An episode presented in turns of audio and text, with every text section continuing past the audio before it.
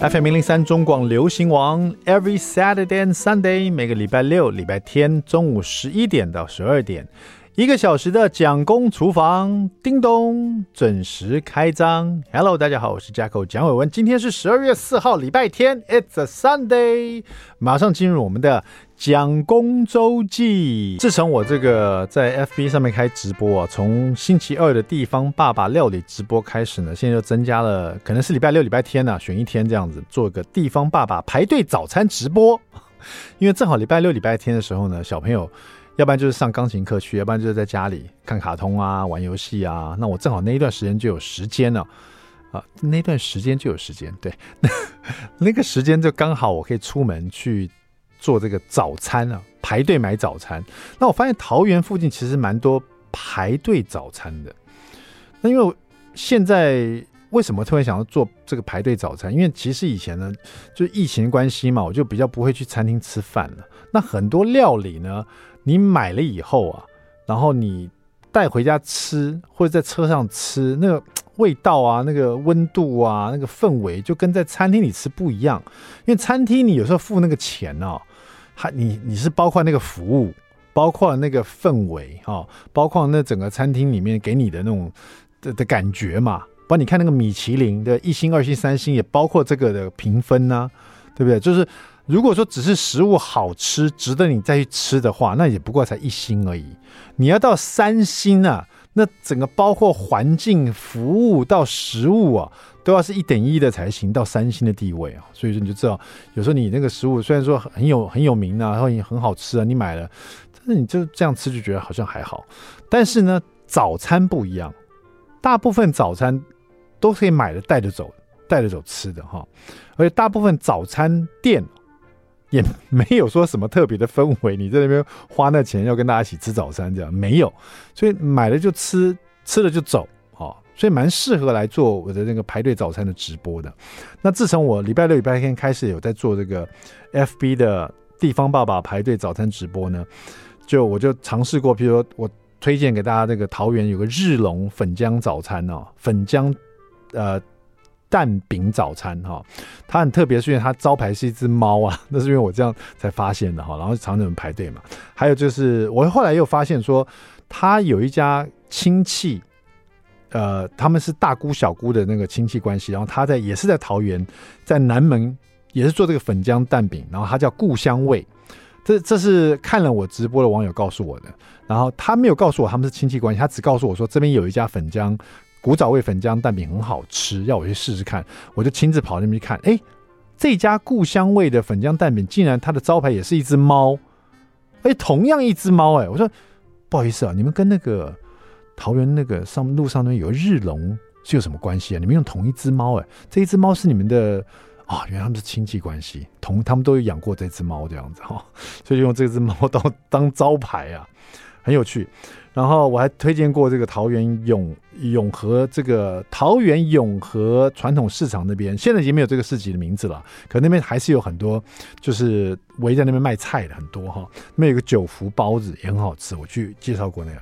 那最近呢，我又介绍过一家在桃园南门文化路跟民族路啊，叫做南门林记水煎包啊，这个也是透过了。这个在看我直播的网友，大家因为在看我做这个排队直播，就会说啊，也推荐我去哪里吃早餐。因为其实这种早餐都是不会太贵的哈，等于说是铜板美食啊，大家都人人吃得起，所以大家都有很有多很很多经验啊。今天假如说我今天是做米其林三星直播，对不对？都吃那种一餐要一万多块的，那可能推荐的不多。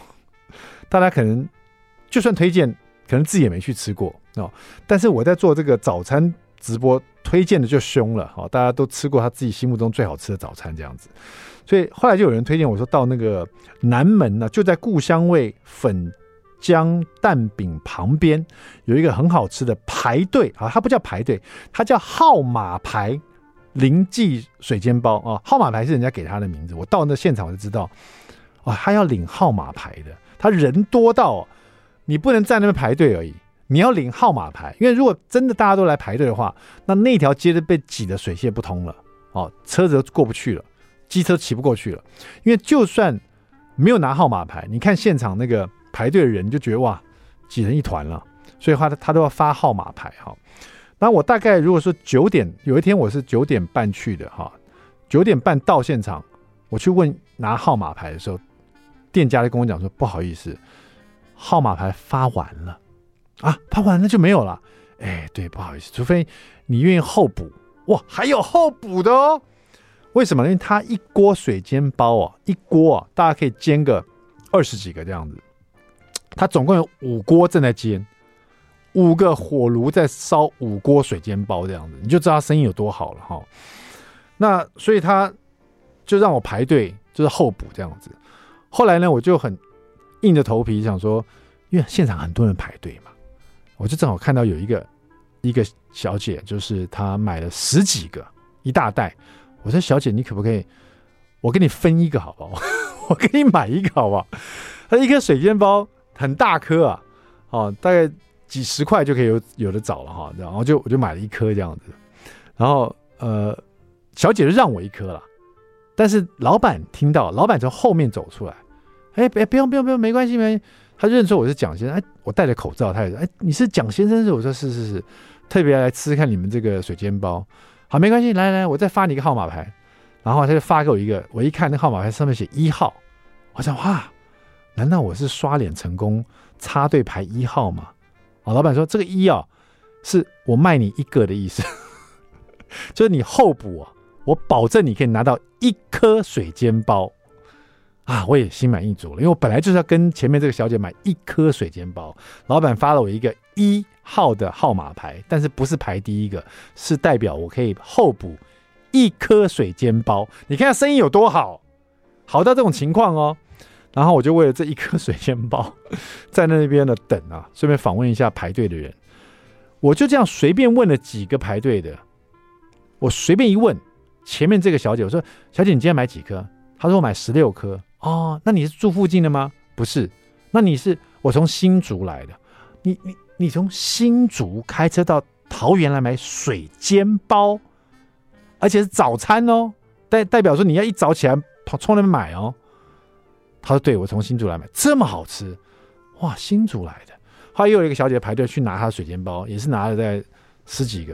我说：“小姐，你是附近邻居吗？你怎么知道这边水煎包好吃？你是拿……我们也是新竹来的啊，你们也是新竹来的？新竹是美食沙漠，是不是？大家都往桃园那边冲，是不是？”真的是，哎，我随便问就问到两个新竹来了，还有一个还问到一个高雄来的。不过高雄他不可能早上就来买啊，他是来台北，他是来这边玩呐、啊，顺便就来吃这样很有名的水煎包啊。水煎包真的好大一颗，一颗我我分到了，很好吃，里面的高丽菜又脆又香又好吃。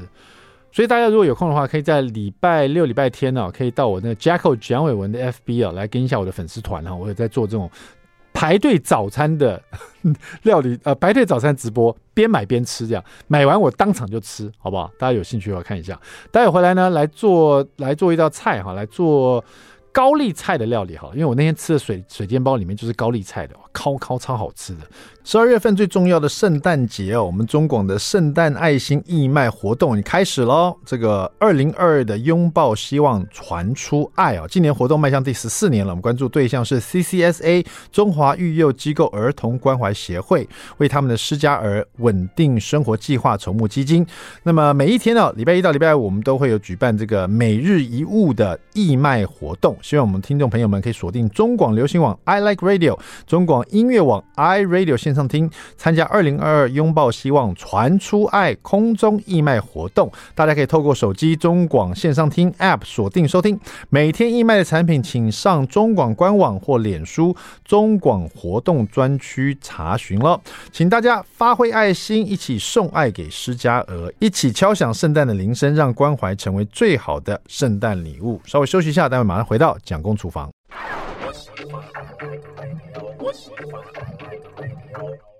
，FM 零零三中广流行网蒋公厨房，We're back，我们回来了，我是 Jacko 蒋伟文。第二段第一个单元，蒋公来说菜。好了，刚刚上一段讲到说，我去做吃这个排队早餐的水煎包哦，水煎包里面一定是高丽菜哈。说实在的，有些水煎包你知道一咬进去啊，它高丽菜脆是脆，它有个菜腥味。大部分人说，就是说可能是这个水煎包的菜没有完全熟透。我也不确定。可是这个有的水煎包真的会有菜腥味啊、那我那天吃那个，这哇，这这甜的又好吃哈、但是高丽菜本来就是很好吃一种菜菜类啊。In fact，高丽菜年年票选为小朋友最爱吃的蔬菜之一哈。因为通通常是 Top Three 啊，最好吃的就是高丽菜哈。高丽菜可以做什么料理呢？它最受欢迎程度到什么程度呢？有人直直接出一本书啊，专门在做高丽菜料理的哈。这一本叫做《小资主妇的高丽菜料理》哈，是由谢一新、谢一德合著的哈，库克书屋哈。那这一本全部都是讲高丽菜的，其中有一个是大家常吃的，就是那种大阪烧，或者我可以说是它比较像呃喜好烧哦，就是日本有一种喜好烧，就是你喜欢烧什么就直接放里面，就是像大阪烧的做法这样子哈。因为他们有关呃什么关东烧、大阪，应该是说。大阪呃，关东口味的大阪烧啊，有大阪烧，然后也有这种什么呃喜好烧这样子哈。那怎么用这高丽菜？那里面最主要就是高丽菜了哈。就像我们吃水煎包里面里面有高丽菜，它大阪烧里面就最主要是高丽菜，很爽脆这样子哈。那怎么做这个海鲜大阪烧呢？也很简单哈。你有三种做法嘛，一种就是用。这种粉浆的，就是你可以用呃低筋面粉啊，比如说一百公克啊，加上一颗鸡蛋，加一点煎鱼粉哈，这样子把它搅拌，然后你可以加点这个山药泥啊，这样吃起来会更绵密厚实一点哈。所以你大概山药泥三十公克，面呃低筋面粉一百公克哈，然后再鸡蛋一颗，然后把它打散打匀，然后加点煎鱼粉，煎鱼粉是给它一个那个那个煎鱼就是像那种呃柴鱼的那种香气嘛哈，加点味道在里面。啊，这是一种做粉浆的，另外一种呢，你可以直接用泡面，泡面呢稍微把它煮到有点软，一点点就不要煮得很烂，煮到有点软就把它沥起来沥干哦。那这个泡面就取代你的粉浆，然后跟鸡蛋打在一起，让它跟其他食材粘在一起，这样子也可以做一种大阪烧啊，这种泡面的面体，因为泡面面也是面粉啊，那你刚做粉浆也是粉啊，都是一样，或者你可以用呃白米饭。啊，你也可以用白米饭加上鸡蛋，它也会凝结在一起，然后再加呃高丽菜变成大阪烧，样子很像，好，好不好？那我们今天用粉浆的啊，就像我刚刚说的，用山药泥三十克，然后低筋面粉一百克，然后鸡蛋一颗，然后鰹鱼粉啊，把它打匀了，啊，把它打散，这个粉浆做好了。那所有的蔬菜都把它切丁，比如说高丽菜切丁啊，然后这个洋葱切丁啊，然后青葱切末。这也不切丁了，然后就切葱花这样子哈，然后海鲜类就是用这个套 Q，然后把它切条状，然后还有这个虾仁呢，就是剥去壳以后呢，肠泥去掉，你可以破半，你也可以整只这样子啊，你可以化呃化背，其实不需要整只就可以了。那海鲜类都用滚水把它汆烫。烫熟了，取起来沥干水分，先放旁边。因为我们在做这个大阪烧的时候，如果你要做厚实一点的时候，你又担心说里面的海鲜没有完全熟透，所以最好是先把它穿穿烫完，就没有什么大问题了哈。然后这个你的，我刚刚讲你那个粉浆嘛，就是把它调匀了以后，你这个粉浆里面呢，再倒一点点这个柴鱼高汤在里面，让它味道更更浓郁一点哈。就是大概一百二十 CC 的柴鱼高汤哦。再倒到里面，然后让它这个稀释掉它整个面糊的那个稠度哈，然后呢，再把这个所有的材料，比如说你刚刚烫好的海鲜、高丽菜，然后洋葱、青葱啊，全部都要放进去，然后把它拌匀，拌匀以后热锅，热锅以后加油，然后就把它整个把这整个面糊放进去，里面都是高丽菜啊、青葱啊、洋葱啊、海鲜料啊，直接铺平了，在平底锅里面煎煎一面哦，用大火先煎到你觉得。锅子热了，然后把它转中小火煎四分钟，然后用盘子回扣，然后把另外一面也把它煎到带了焦这个焦香味，然后也是四分钟哈。最后呢，把它划出来放在盘上面，然后就可以挤美乃滋啊，然后再来就大阪烧酱啦啊，然后再撒点柴鱼哈，那海鲜大阪烧就完成了。其实非常简单了。那这是呃吃高丽菜，日本人吃高丽菜就吃到那种烤烤那种口感很好吃的一种方式，就有点像我们吃水煎包，把它放里面。这个摇的时候都是水煎包那个甜跟它脆一样哈。讲到高丽菜哈，我想问大家一下，高丽菜你会不会马上想到古代的高丽王朝，也就是韩国？韩国以前都叫高丽，有没有？所以高丽菜它是源自于韩国的吗？不然它为什么叫高丽菜呢？想一下，这是个美食冷知识哈。到底高丽菜是不是来自韩国的？它为什么叫高丽菜？待会我马上回来告诉你，别走开。I like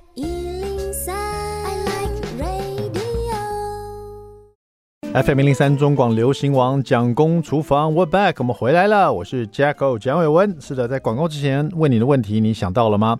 高丽菜哈，英文叫做 cabbage 啊，高丽菜，它难道只有叫高丽菜呢？高丽菜好像有别的名字嘛，对不对？好，比如说，其实高丽菜其实就是结结球甘蓝哈。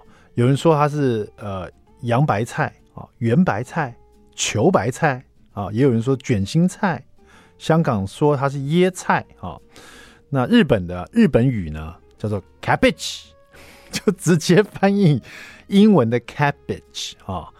那为什么高丽菜要高丽这两个字呢？因为我那时候也想说，难不成它是从韩国进来的 菜种吗？那为什么叫高丽菜呢？啊，其实呢，高丽菜应该来说跟韩国可能没什么关系耶。呃，高丽菜哈，大家可能马上就想到说，这个韩国古代的高丽王朝哈，误会高丽菜的原产地是韩国哈。其实高丽菜是来自于地中海沿岸，也是在中世纪以后呢，才传遍世界各地的哈。那么受欢迎的菜，高丽菜可以真的是万用菜了哈。你看我们在吃火锅啦，这个热炒店啊，包水饺啊，水煎包啊，还有日本的这个大阪烧啊。高丽菜是万用菜，什么地方都会出现高丽菜哈，呃，而且是我之前讲过，荣登小朋友最爱吃的蔬菜的榜首哈。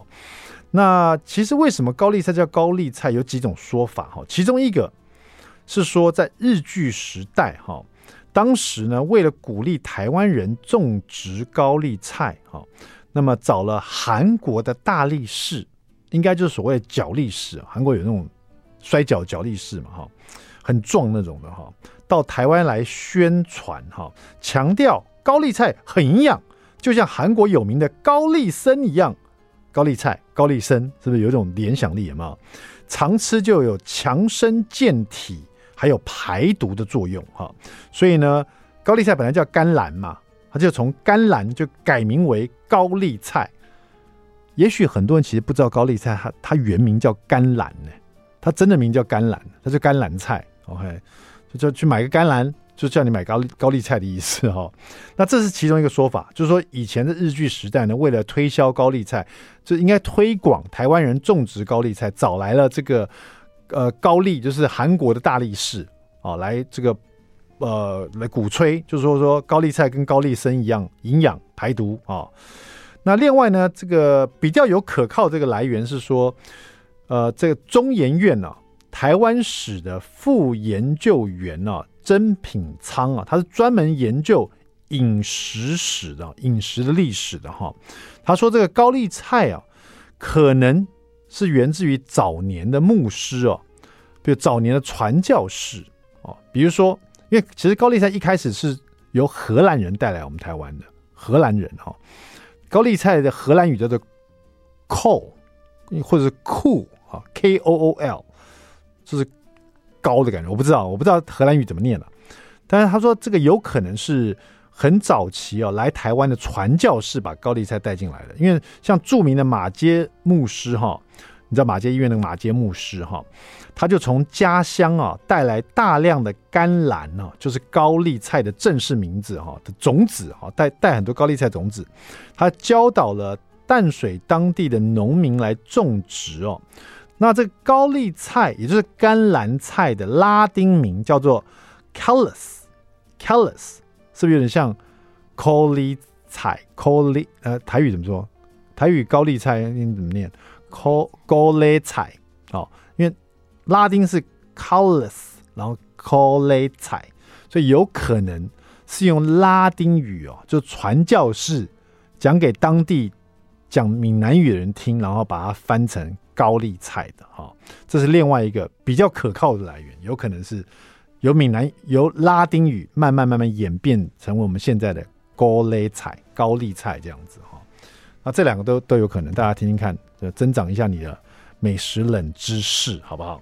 好了，今天讲到美食冷知识呢，我要介绍这本书的作者，他的来源很特别，因为他讲的不是知识啊，也是一种知识，他讲的是科学知识哈。美食的科学知识啊，厨房里的美食科学，大家也许听过，也许在电视节目上也看过这位作者哈，他叫做厨艺科学家张志刚哦。这位作者呢，他很特殊的背景是，他跟厨艺啊其实没什么关系哈。他他的学历是材料学的硕士，美国新墨西哥州州立理工学院的哈，也不是厨艺学院的，也不是厨艺学院的哈。他的经历呢，也没有在餐厅打过工哦，他是雅聚技术服务工程师啊，或者是他也待过 ICI 得利涂料生产部的主任，还有杜邦亚太区汽车漆的经理啊，或者是这个工研院材化所技诊室的顾问啊，还有这个明星科技大学的讲师啊等等。你看这几个完全没有厨艺背景的感觉哈。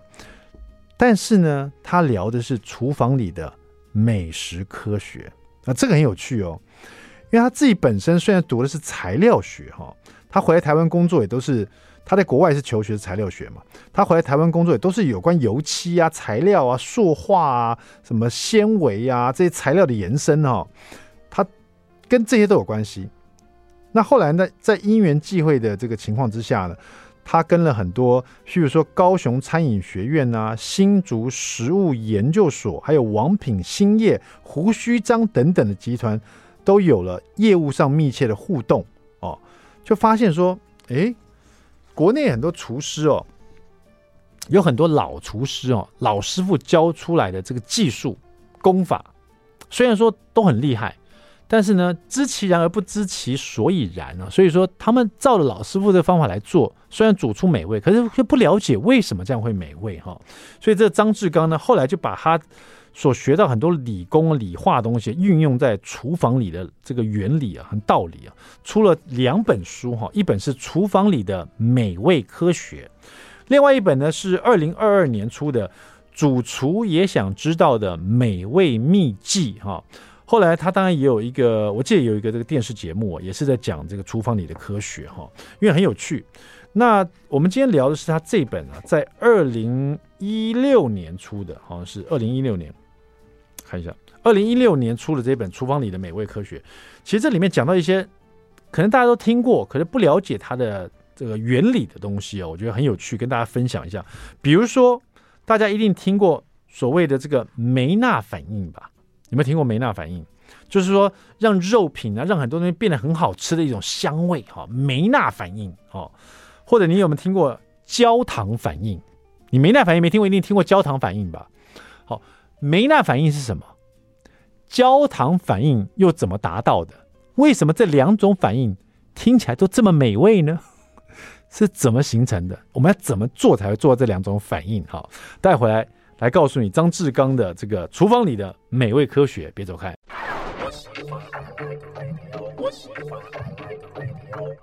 FM 零零三中广流行网蒋公厨房，么回来了啊！今天我们现场没有特别来宾，今天是我们蒋公厨房之。蒋公书房哈，这是我挑我书房里面我觉得很喜欢的一本料理书，跟大家分享。其中一本就是这一本呢，厨艺科学家张志刚所写的《厨房里的美味科学》啊。刚刚讲到有几个在厨房里的会有听到的一些名词，这这些呃名厨啊，呃这个电视上的厨师都会提到过，比如说梅纳反应哈，或是焦糖反应啊。梅纳反应呢，其实就是一种。高温烘焙的时候，化学反应所产生的结果，比如说你经过面包店，你会闻到那种哇很香的那个烤面包的味道，你就忍不住想要进去。你打开那个面包店烤那个烘焙的味道，那个哇那个面包那个香气哦，那个呢呃除了那个就是梅纳反应了哈，但我讲那个香气不是说有些香精的味道哈，是烤面包。烘焙的那个有温度的那个香气，让你觉得会流口水、很诱人那个香味哈，那个就是梅纳反应，英文叫做 Maynard reaction 哈。那为什么叫梅纳反应呢？哦，那是因为这是一个科学家在一九一零年的时候，一个法国的科学家哈，呃所发现的。那他的名字里面就有一个 Maynard 这个字，就用他的名字来取名哈。它这科学的原理是说，食物中的氨基酸和还原糖，哈，经过一百二十度以上的高温呢，会产生的一种香醇的味道，就叫做梅纳反应哈。那还原糖其实它是呃任何的单糖了哈，呃除了比如说像蔗糖就不是还原糖了哈，蔗糖可能就会在这个焦糖反应那边发生哈。那其他任何的糖都基本上就是这个氨基酸跟还原糖会经过一百二十度以上的高温的时候会产生的香醇味。啊，叫做梅梅纳反应，不只是烘焙过的面包会有这个梅纳反应，还有像高温油炒啊，或是烤过我们这种烤，比如说这个这个这个什么呃中秋节我们赏月烤肉啊，为什么烤肉这么香？因为它烤过有那个梅纳反应哈，这种高温烤过油炸油炒啊来的这个味道都比水煮的食物来的香啊，因为水煮呢只有一百度。一百度它不会出现梅纳反应，梅纳反应它条件是要一百二十度以上的高温才会产生的反应。哈，对，所以说梅纳反应可能听起来很专业，可是比如说我这样一讲，你可能就会了解爆香。我们把新香料把它爆香，我们听过爆香？锅子里面热锅加了油，油温是可以到很高的。那高温的油呢？你在爆香你的新香料的时候，那就是梅纳反应。大蒜呐、啊、姜片啊、葱白用大火去快炒，香气就出来了哈。这个就是所谓的梅纳反应，或者这个张志刚老师说，他说这叫黄袍加深，越来越深了、啊，颜色越深这样子哈。那经过这种梅纳反应呢，食物的口感就会升级。不不不一定是食材啊，包括酱汁，比如说。酱油啊，你把它加入热锅的锅边，我们说呛那个酱油有没有？为什么要呛酱油？也是让它有什么梅纳反应，让它在一百二十度高温之下呢，出现一个香气哈。酱油也可以这样，酱香也是这样来的。比如说水煎包啊，水煎包起锅的时候，我那天去那个排队直播的时候，早餐直播的时候，水煎包它一面把它煎的这样酥酥脆脆的哈，它那个面糊。被煎到有脆皮了，那个就是什么梅纳反应，哦，那个才会那么香哦，吃起来这么好吃。而且我们常常看到那个外国的名厨啊，在讲这个牛排啊，外表要烤的微焦，它那个香气才会渗透到内部啊。这个香气呢，就是梅纳反应，哦，或者是我们炸的很酥脆的鸡排，有那种让人家很陶醉，你你每次想到你想吃那个炸鸡排，那个也是梅纳反应，哦。所以其实梅纳反应蛮厉害的，对不对？但你可能之前只听到，你现在都知道，其实梅纳反应就是一百二十度以上的高温。所以你油炸可能是两三百度，也有可能高温巨高温，所以那个薯条那么好吃，有没有？这些都是经过梅纳反应所产生的那个香气哈。那另外他这么解释所谓的焦糖反应，可能大家说焦糖反应我知道，焦焦糖就焦糖嘛，嗯，焦糖反应其实如果你看了这个张志刚老师所写的，你对焦糖反应会有另外一个，就是说会多一种见解，会多一点东西哈。焦糖反应呢，第一个它跟梅纳就不一样了，它是要在一百六十五度，而且它是特别是说蔗糖哈，蔗糖类的这种糖在一百六十五度左右的高温哦，食物的颜色会转变成褐色。一种的化学反应就叫做焦糖反应，英文叫做 caramelization 哦，就是焦糖的反应。好，那比如说大家可能马上就想到什么？比如说焦糖布丁，它上面那个焦糖，那个是焦糖，你可以用汤匙把它敲碎，还可以把它拿起来在嘴巴嚼，还是有脆脆的那种康康的口感。焦糖有没有？你可能想说焦糖反应好像跟我们台湾古早味没什么关系，可是呢？台湾的古早味的糖水，比如说糖葫芦，就是焦糖反应。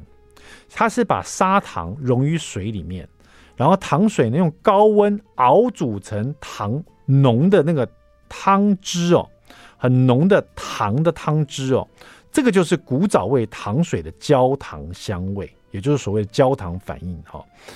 所以很多人就说，呃，糖葫芦哦，这样这样就印象就深刻。比如说烤布雷啊，糖葫芦啊，虽然一个是西方的甜点，一个是我们古早味台湾糖葫芦哈，但是两个都是一样的，就是焦糖反应哈。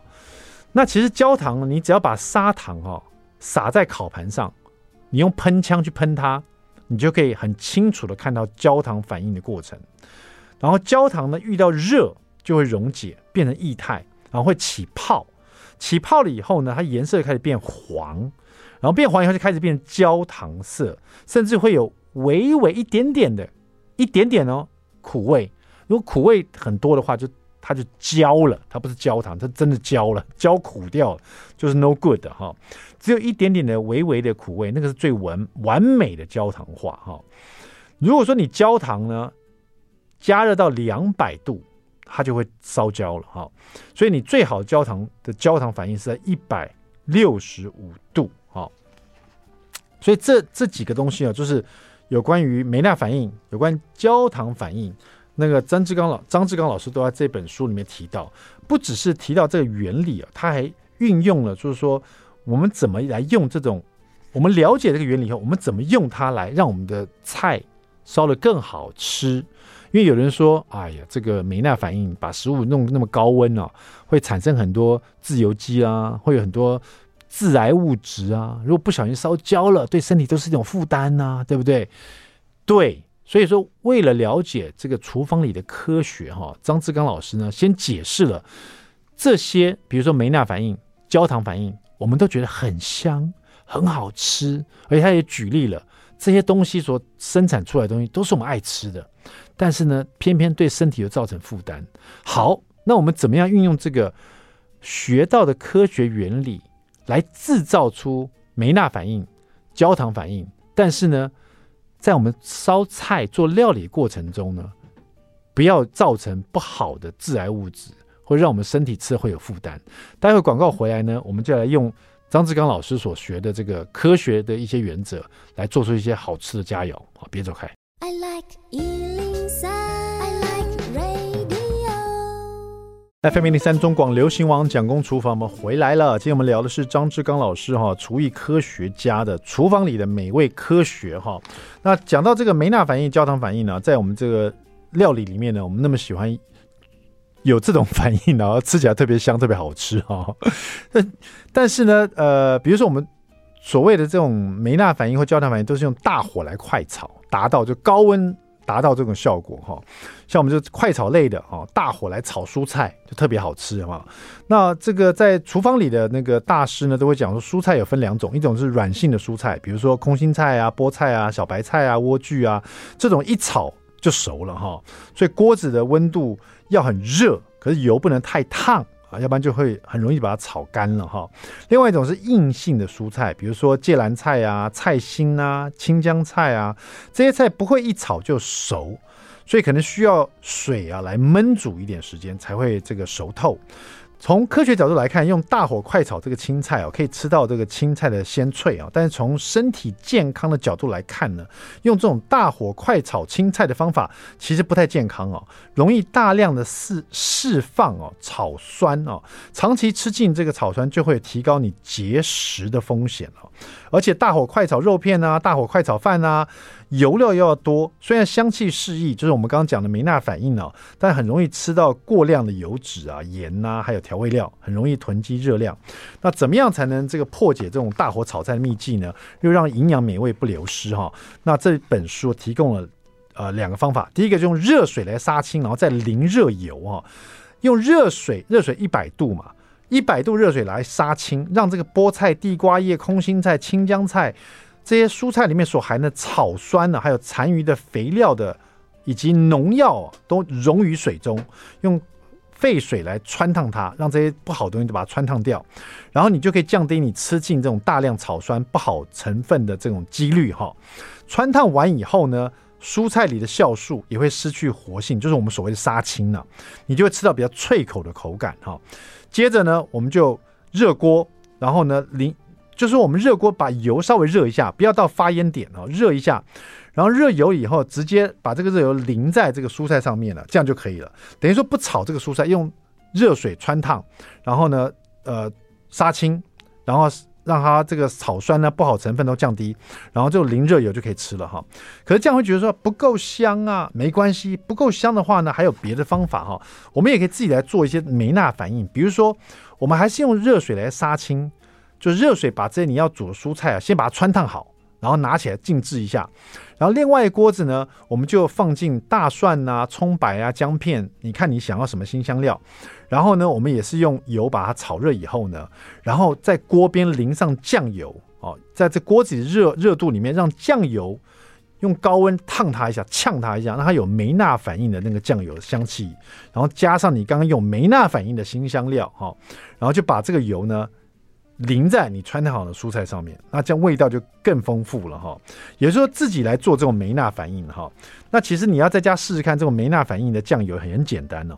你只要把油跟酱油混合在一起哈，就是油大概三三呃三比一，三层油一层酱油哈，三的油一的酱油，然后把它混在一起以后，热锅熄火，将酱油水呢直接。煮数秒钟，你就可以闻到梅纳反应的酱油，就是比较香的这种酱油。这个酱油就拿来淋在蔬菜上面，就会很好吃，很香，好不好？好，今天聊就是张志刚老师这一本《厨房里的美味科学》哦，我们大概只讲了十分之一吧，哈，陆陆续续还有很多里面很有趣的一些啊，厨房里的科学。然后有机会的时候，在我们蒋公厨房的蒋公书房单元跟大家分享。好了，那么今天就讲到这边了。希望大家过得开心，然后呢，我们下次再见了，拜拜。